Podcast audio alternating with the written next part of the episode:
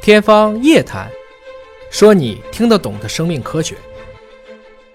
欢迎各位关注今天的《天方夜谭》，我是向飞，为您请到的是华大基因的 CEO 尹烨老师。尹烨老师好，小薇同学好，尹烨老师小时候有没有听评书啊？听八十年代都听，当时评书表演艺术家有很多，你像对袁阔成哎啊、单田芳哎，啊，但是很遗憾的就是老人家也离开我们了。袁阔成也是袁老先生在三年前吧，对走了。啊，这个单田芳老先生也离开我们了，我对这个印象还非常深刻呢哎。他之前讲的很多，我们就哎，这个老先生怎么嗓子就有特点哈，像哎哑哑的，是但是讲的内容绘声绘色，有的是历史故事了。对有的就是这个武侠故事了，可能都是从这个评书里边得到的。他很敬业了，把二战都改成评书了，嗯讲了一万两千集，嗯啊，这个工作量真是因为这个很多评书表演艺术家啊，这个故事的搜集和整理其实都是自己本人，对啊，也没有个秘书，也没有个助手，就是他可能读这个历史小说也好，武侠小说也好，或者历史故事也好，没错再转化成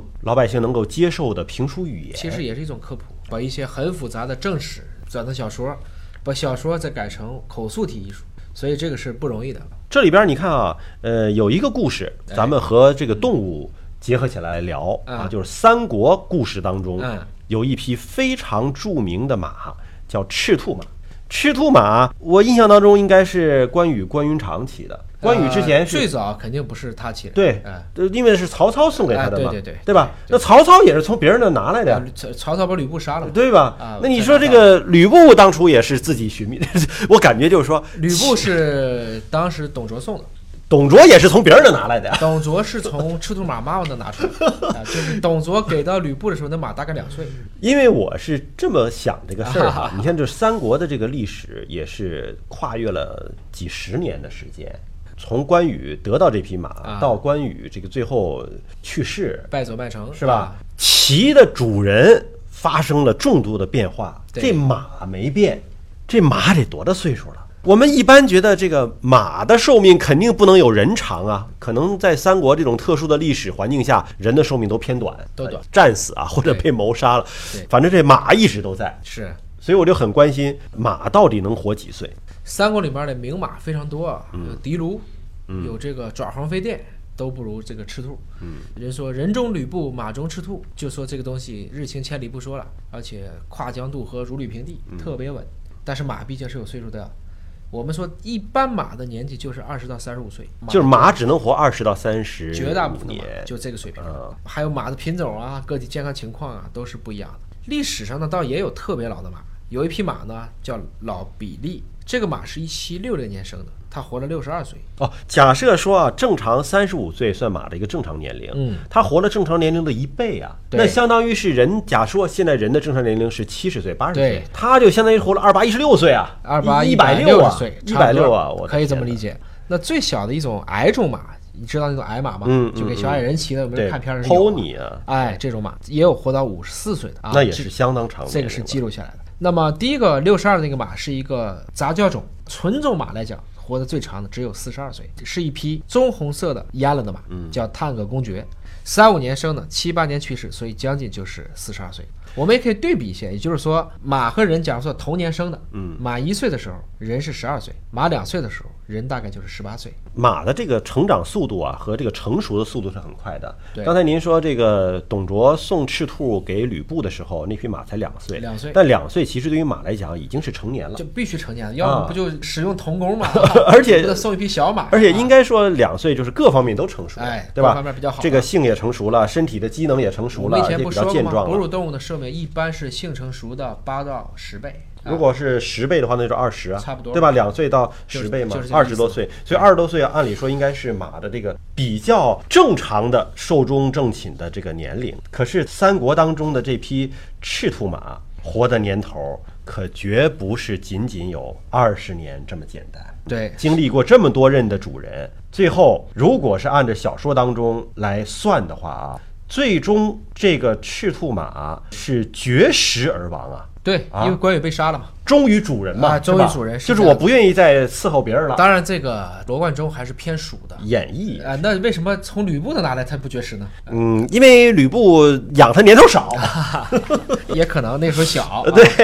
啊、，马呃，还没想明白啊。你想，他相当于是公元二百一十九年，如果按照这个小说里来讲啊，对公元二百一十我九们今年，天只能从小说里讲了，这肯定对不是正史。那么这么算的话，他起码这匹马也是活了三十多岁，对，三十多岁也是长寿了。你记得，如果看三国啊，张飞第一次战吕布，直接骂了三姓家奴。嗯，什么叫三姓家奴啊？就换过三任主人，他吧是姓吕，嗯，然后先捧丁原，对嗯后来又把丁原杀了，拜到董卓下了，对嗯这不是等于换了三个爹吗？所以叫三姓家奴。那个时候其实这匹赤兔是董卓送给他的，董卓把马送给他的时候，当时推测这个马就是两三岁，嗯，当时是在公元一九零年，后来到八年以后呢，到白门楼。曹操把吕布杀了，赤兔马就等于易主了吧？当然，对这里还有一个新段子，就是貂蝉哪去了？啊、这段这个三国里真的就没表了啊啊。那么到了建安五年的时候呢，也就是公元两百年的时候，关羽其实被曹操抓了，所以说我降汉不降曹。但是这个过程中呢，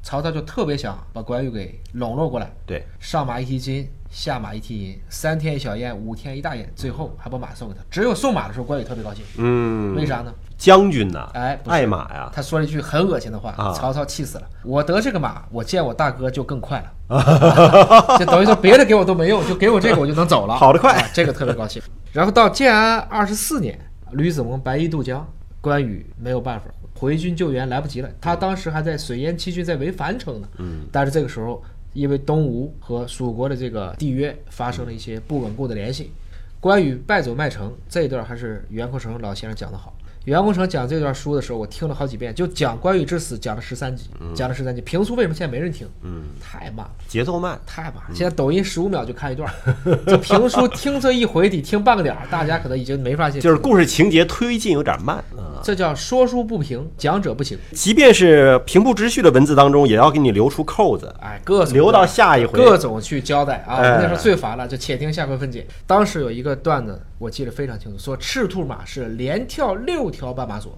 嗯，第七条力竭而倒，所以关羽被抓了。关羽被抓了以后，还是说各种各样的鄙视东吴的这些人啊！孙权大怒，就直接把他给杀了。杀了以后，赤兔马就绝食而死。嗯，那好，现在问题来了，赤兔马为什么跳不过去了？累了，老了。老了，老了。啊我们如果从最开始算，公元一九零年到它最后这个时间，二百一十九年，嗯，这匹马至少已经活了三十三年到三十五年，嗯，就是给它的时候是两岁还是四岁的问题。如果按照刚才的公式算，这个马差不多已经活了一百多岁了。相当于人类的百岁老人。当年说关羽骑了一匹是百岁老马，但是百岁老马最终可能还活的不只是一百多岁，因为他最后是绝食，对不吃草料饿死的。所以基因真的好啊就赤兔马的基因真的是就非是常你的说，如果他是不饿的话，可能继续能够征战沙场。所以这个时候呢，还有一个段子，就是说，在这个刘备收当时的南部四郡打长沙的时候，关羽和黄忠一顿比老，赤兔马在旁边嘿嘿嘿笑。其实我最老，